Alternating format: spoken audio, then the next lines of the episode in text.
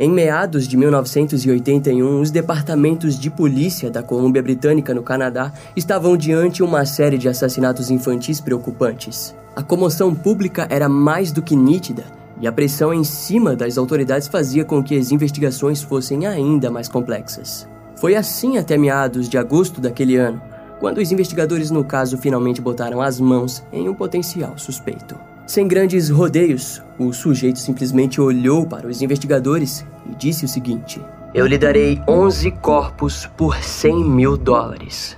Incrédulo, o investigador Fred Mayo, da Polícia Real Montada do Canadá, se viu em frente a um jogo sujo e digno de repugnância. Um jogo no qual os investigadores não possuíam provas o bastante para segurá-lo, mas ele estava disposto a falar. Eu lhe darei todas as provas, coisas que só o assassino saberia. Finalizou o suspeito. O jogo havia começado e os investigadores precisariam ir mais fundo do que realmente desejavam. E a partir de agora, nós iremos junto com eles.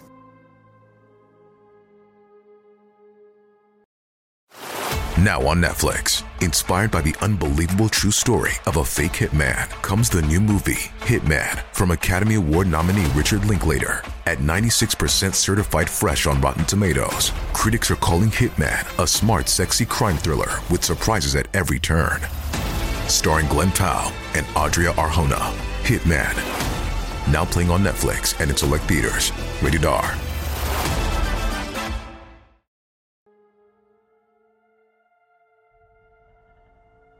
No dia 17 de novembro de 1980, quase um ano antes dos acontecimentos citados anteriormente, Christine Weller, de 12 anos, desapareceu na cidade de Surrey, na Colômbia Britânica, no Canadá. Seus pais viviam uma vida miserável e sobreviviam vivendo em um dos motéis da cidade. Em consequência da vida instável que possuíam, Christine frequentemente fugia. Daquele modo, sua ausência, apesar de notada, acabou não sendo preocupante. Porém, quando uma semana se passou sem notícias dela, os pais decidiram ligar para a polícia e denunciar o seu desaparecimento. As autoridades interrogaram diversas pessoas da região, incluindo o gerente do motel. Naquela altura, os investigadores haviam descoberto que um dos moradores da região havia sido preso em janeiro após ser acusado de violentar uma profissional do sexo. O gerente foi questionado sobre esse homem, que ele identificou como Clifford Olson. Ele não pôde dar muitas informações sobre Clifford, exceto que realmente morava pela região. As investigações se seguiram arrastadas até o Natal daquele ano, quando o corpo de Christine Weller finalmente foi descoberto. A garota havia sido estrangulada e depois de morta ainda foi esfaqueada 19 vezes. O crime foi brutal e a comoção pública foi notável. Contudo, nos meses seguintes, a poeira simplesmente baixou e mais um crime voltou a acontecer. No dia 16 de abril de 1981, Colin Dano, de 13 anos, desapareceu no sul da cidade de Surrey. Cinco meses depois, o seu corpo seria encontrado com sinais de violência sexual, tendo sido assassinada a golpes com um objeto contundente na cabeça. Segundo os investigadores, a garota provavelmente havia apenas fugido e uma investigação pouco ativa foi feita. Até que alguns dias depois, Darren Jones Rude, de 16 anos, desapareceu na cidade de The Roche, na Colômbia Britânica. Duas semanas depois, o seu corpo foi encontrado e a causa da morte foi dada como fratura craniana causada por um objeto parecido com um martelo.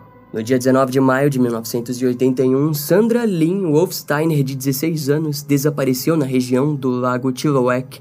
Ela havia sido vista por último em uma parada de ônibus. Mais de um mês depois, Ada Anita Kurt, de 13 anos, também desapareceu no dia 21 de junho de 1981. A garota havia sido vista pela última vez na estrada North, na cidade de Coquitlam. Naquela altura dos desaparecimentos, a mídia já apontava para a presença de um suposto assassino em série na região, mas as autoridades estavam evitando comentar no assunto. Foi assim até que, quase duas semanas depois, Simon Pertingon, de 9 anos, desapareceu. Ele era o mais novo até então e, devido a isso, a mídia e os jornais locais trabalharam firmes com depoimentos dos familiares das crianças, que informavam que elas estavam sendo sequestradas por alguém. A publicidade do caso levou à prisão de diferentes suspeitos, mas todos eram liberados devido à falta de provas. Curiosamente, a polícia não percebeu que Clifford Olson, um dos primeiros suspeitos, havia sido preso recentemente por furto, e cinco dias após o desaparecimento de Simon, ele havia sido acusado de atentado ao pudor contra uma garota de 16 anos. Na verdade, ao perceberem esses sinais, Judy Cosma, de 14 anos, já havia desaparecido. Os desaparecimentos se tornaram tensos quando a família Cosma recebeu uma ligação anônima, onde a pessoa do outro lado da linha pôs uma fita para tocar onde os gritos de dor de Judy podiam ser ouvidos. Além do mais, o sujeito havia ligado para os amigos da garota e os ameaçado. Frente a esse comportamento sádico, as autoridades decidiram apostar suas fichas em Clifford Olson. Contudo, antes que qualquer coisa pudesse ser feita, mais crianças desapareceram. Raymond Lawrence King Jr., de 15 anos, desapareceu no dia 23 de julho de 1981, seguido de Sigrun Charlotte Elizabeth Arndt, de 18 anos, que havia sido visto pela última vez no dia 24 de julho, em uma área remota de Richmond. Três dias depois foi registrado o desaparecimento de Terry Lynn Carson, também visto pela última vez em um ponto de ônibus na cidade de Surrey.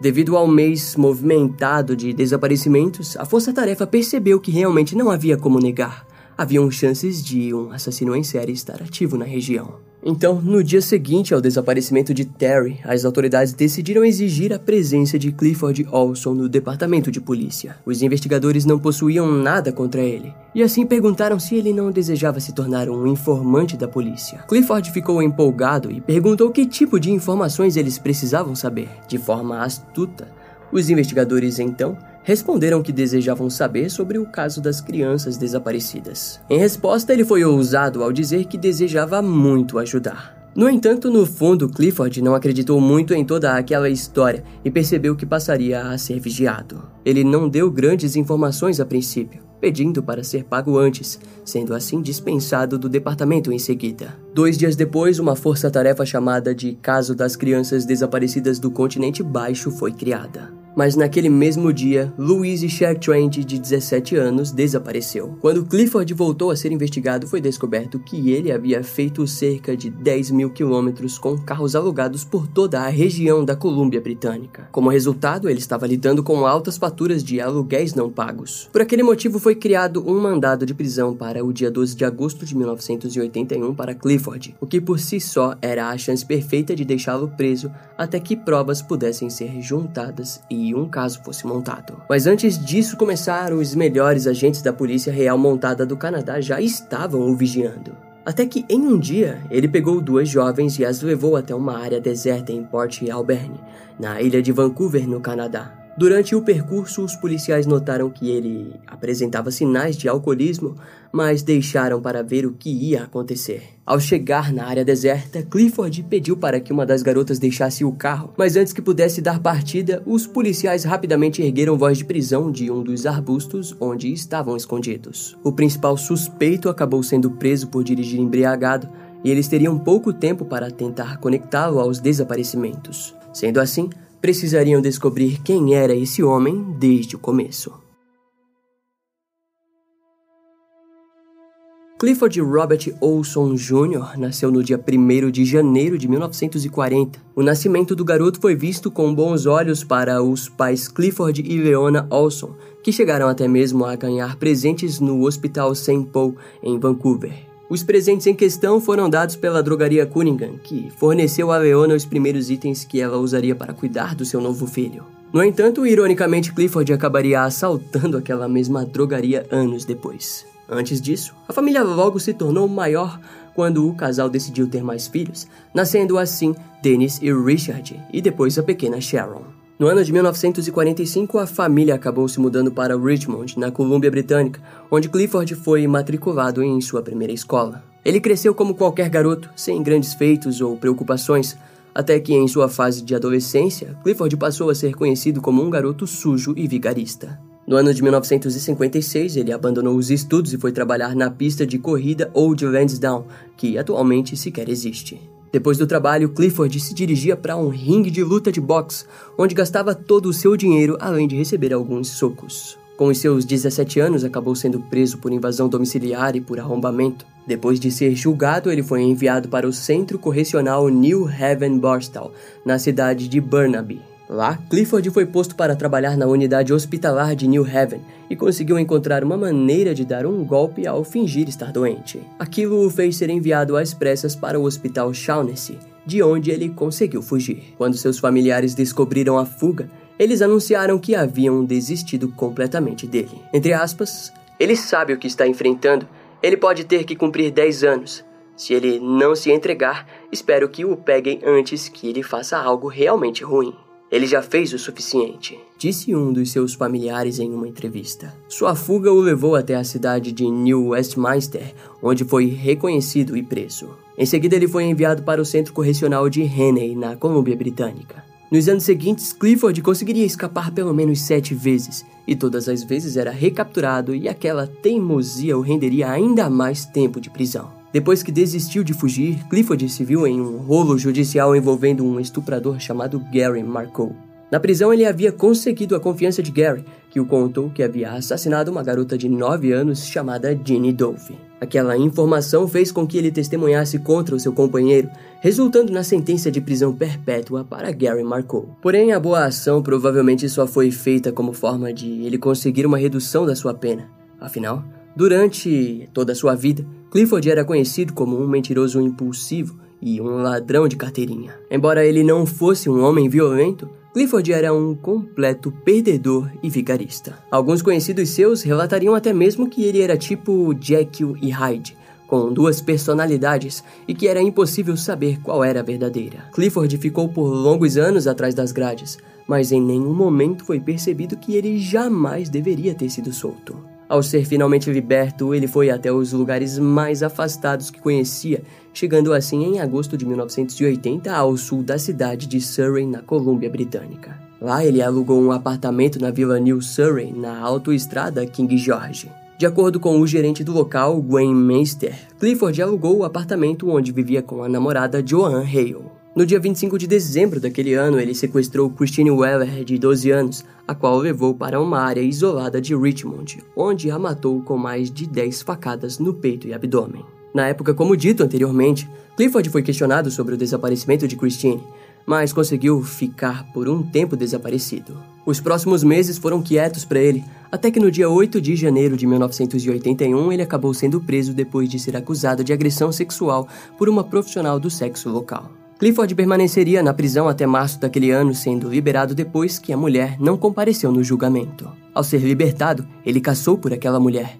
Talvez seja errado pensar no que ele poderia ter feito, caso tivesse achado, mas por sorte, ela tratou de sumir antes que Clifford a identificasse. No mês de maio, Clifford se casou com John Hale na igreja evangélica do povo na cidade de Surrey. Para comemorar o seu casamento, ele sequestrou Sandra Lynn Wolfsteiner, a qual levou para uma área isolada e a matou com golpes de martelo na cabeça. Depois do casamento, o casal se mudou para outro motel na região. No entanto, naquele período a mulher já estava grávida e pouco tempo depois deu à luz a Stephen Olson. Por aquele motivo, eles precisaram se mudar de lugar, pois estavam hospedados em um motel apenas para adultos. Assim, eles se estabeleceram em um hotel na Avenida Foster. Foi então que, em seguida, ele sequestrou Ada Anita Kurt e, algumas semanas depois, sequestrou Simon Patrick James, ao oferecer uma carona para o garoto de 9 anos. Ele então alcoolizou Simon com cervejas e por fim o estrangulou. Durante esses assassinatos, Clifford havia sido preso por furto e depois de assassinar Simon, acabou sendo preso sob acusação de atentado ao pudor, mas o caso não deu em nada. Naquele período, devido ao nascimento do seu filho, Clifford passou a frequentar a igreja junto a Joan e até mesmo acabou ficando conhecido por ser um homem que conhecia muita coisa da Bíblia. Não que isso mudasse alguma coisa, pois logo em seguida ele fez mais algumas vítimas. Gradualmente, aqueles crimes foram se tornando cada vez mais violentos e cruéis. A sua última vítima havia sido Louise Simone Mary Evelyn, no dia 30 de julho de 1981, na cidade de Whistler, ao norte de Vancouver. Durante os meses de seus crimes, Clifford caçava suas vítimas e as seduzia com conversas convenientes ou a oferecer caronas amigáveis. Debbie Campbell, uma das vizinhas de Clifford, viria a dizer posteriormente o seguinte: Ele era bom com todas as crianças do complexo, dando-lhes doces e coisas do tipo. Foi então que no dia 18 de agosto de 1981, Clifford Olson foi preso sob acusação de dirigir embriagado e em seu veículo foi encontrado um caderno que tinha o nome de uma das vítimas, Judy Cosmas. Mais tarde, ele seria conectado a pelo menos 11 assassinatos. A notícia chocou todos os pais das vítimas e os vizinhos dos Olsen, principalmente a própria John Hale. Sua prisão deveria ser uma boa notícia, porém, os jornais não perdoaram a Polícia Real Montada do Canadá e questionaram como um homem como Clifford Olson havia enganado as autoridades por quase nove meses. Além de que as prisões do Canadá em que Clifford passou foram criticadas por não terem submetido o criminoso a exames psiquiátricos. Sendo assim, a imprensa apontou o desleixo por parte do governo como o motivo principal pelo qual aquelas 11 crianças haviam sido mortas. A história, porém, ficaria ainda mais inacreditável. Este é um compromisso de um acordo entre a Polícia Real Montada do Canadá e Clifford Robert Olson. O seguinte valor será pago pela Polícia Real Montada do Canadá à senhora John Olson pelas seguintes informações: 10 mil em dinheiro para cada corpo de pessoas desaparecidas até sete corpos. 30 mil para informações de quatro corpos que já foram recuperados que se relacionam com as outras sete pessoas desaparecidas acima. O acordo deve ser conforme assumido e será obrigatório por lei não divulgar esta informação neste acordo à imprensa canadense, dizia o documento. Antes do criminoso assinar o documento, os investigadores estavam preocupados, pois caso ele não aceitasse os termos, significaria que eles não teriam nada contra o criminoso. Afinal, de nada valeria sua confissão sem os corpos ou outras provas físicas. Para os investigadores, aquele acordo com o diabo foi a única maneira de garantir que Clifford Olson pagasse pelos seus crimes. Depois de assiná-lo, Clifford ligou para Joan e disse que ela ficaria rica. Nos dias seguintes, o criminoso foi escoltado em direção aos vários locais de crimes. Curiosamente, ele não estava algemado e desfilava com um charuto White O em mãos. Em seguida, Clifford deixou claro para que o seu advogado Robert Shantz pagasse os seus honorários com o dinheiro que ganharia, além de enviar um pouco para os seus pais pedir para que o dinheiro fosse garantidamente para as mãos de Joan e o seu filho Stephen. Um tempo depois, sugeriu que seu advogado escrevesse um livro sobre isso para que ganhasse mais dinheiro. De acordo com Clifford, o livro deveria se chamar Kiss Daddy Goodbye. Ainda mais inacreditável que o criminoso sendo apresentado a uma maleta cheia de dinheiro seria apenas a caravana de policiais o seguindo para as cenas dos crimes. Em um carro estava Clifford junto a quatro investigadores, seguidos por outros vários veículos com cães farejadores e especialistas forenses para analisarem os locais.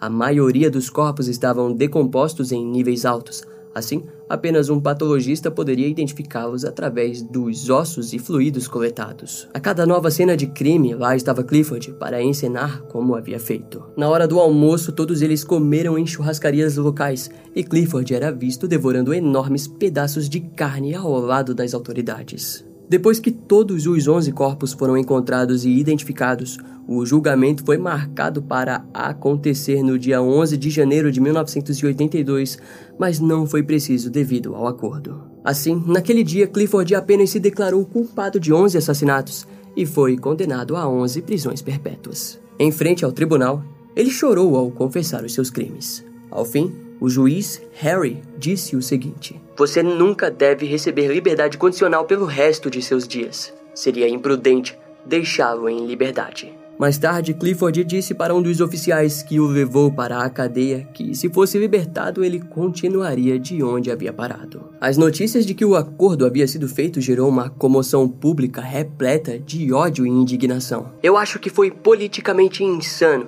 e eu não aprovo isso. Todos nós sabemos que a polícia paga informantes, mas eu não acho que eles deveriam pagar o culpado, disse o advogado de Clifford, Robert Shantz. A verdade era explícita para todos. O governo do Canadá havia pago pela condenação de um assassino em série hediondo e prolífero. Nunca um caso havia custado tão caro para as autoridades. Sigmund Wolfensteiner, pai de uma das vítimas, relatou o seguinte: Não deveria haver dinheiro pago a esse canalha. O cara que matou a minha filha recebe 100 mil do governo. É ridículo. Você chama isso de justiça? A Associação Canadense de Liberdades Civis declarou que achou todo o caso extremamente repugnante. Mais tarde, as autoridades tentaram abrir um inquérito público para recuperar o dinheiro, mas sem sucesso. As famílias das vítimas tentaram lutar por uma reparação na justiça canadense, mas foram ignoradas. A esposa de Clifford, Joan Hale, se viu sendo acusada, ofendida e humilhada pelas famílias das vítimas, mesmo relatando que jamais teve algo a ver com aquilo tudo. Sobre todo o acontecimento, Joan disse o seguinte: Chorei muito no começo. Não sei como explicar. Realmente não penso muito neles agora. Estou feliz que as crianças estão enterradas e eu odeio. É muito estranho, eu simplesmente não posso acreditar. Acabei de explicar para Stephen que seu pai era uma pessoa ruim e ele tem que passar o resto da sua vida na prisão e que nós nunca vamos vê-lo. E ele aceitou isso. Durante seu tempo inicial preso, Clifford reivindicou outros 30 assassinatos, mas nunca conseguiu prová-los. Além disso, enviou cartas para as famílias das vítimas, falando sobre seus crimes. E para os membros do parlamento do Canadá, Clifford enviou cartas pornográficas. Quando entrevistado na prisão pelo psiquiatra Stanley Senhal, ele disse que Clifford matava por puro esporte, como um psicopata antissocial e narcisista. Ele nem mesmo compreende a enormidade ou o horror do que fez. Sua personalidade é dedicada a explorar e prejudicar outras pessoas em seus próprios interesses. Algum tempo depois, os familiares tentaram recuperar o dinheiro que Clifford havia dado a Joan e exigiram a renúncia de vários membros do parlamento canadense. Oito das onze famílias entraram com uma ação legal contra a Suprema Corte da Colômbia Britânica. A luta durou vários anos até que seis das famílias receberam uma pequena quantia do governo mas que era muito longe do valor que Clifford havia ganhado. No ano de 1997, o criminoso tentou entrar com um recurso de liberdade condicional antecipada, mas sem sucesso. No dia 23 de agosto daquele ano, diante do tribunal, ele olhou para o júri e os questionou sobre o seu pedido de liberdade condicional. Eu pareço algum tipo de lunático delirante? O júri se sentiu no mínimo ofendido e em menos de 15 minutos decidiram contra o pedido de liberdade condicional. Mais tarde, no ano de 2006 e 2010, os seus pedidos foram novamente negados. Em meados de setembro de 2011, a mídia informou que Clifford possuía câncer terminal e havia sido transferido para um hospital na cidade de Laval, no Quebec. E assim, no dia 30 de setembro de 2011, Clifford Olson acabou morrendo aos seus 71 anos devido ao câncer. De acordo com as autoridades canadenses, por volta dos anos de 1972 e 1981, cerca de 14 mulheres adultas foram mortas em condições parecidas com as vítimas de Clifford. Uma 15ª vítima dessa lista viria a ser Mônica Jack, de 12 anos, que havia desaparecido e assim como as outras, ela possuía as mesmas características que Clifford parecia ter preferência. A polícia montada canadense acredita que o criminoso provavelmente possa estar envolvido no dobro de crimes pelos quais ele foi condenado. Ao todo, o número de vítimas que eles suspeitam é de 17 vítimas femininas. Caso algum dia isso seja confirmado, significa que Clifford possa ter feito um total de 28 vítimas. Nos dias de hoje, isso ainda não foi comprovado, mas assim como vários outros casos de assassinos em série, é mais do que fato que muitos deles jamais foram julgados por todos os seus crimes, e talvez não seja diferente no caso de Clifford Olson, a besta sexual da Colômbia Britânica. Esse caso vai ficando por aqui. Eu espero que você tenha gostado. Não esquece de me seguir nas outras redes sociais. Meu Instagram é brian.m com dois M's, E M M E. E não deixe de conhecer o meu canal no YouTube com os episódios mais recentes que irão demorar um pouco mais para vir aqui pro podcast. Eu vou ficando por aqui, até a próxima e tchau.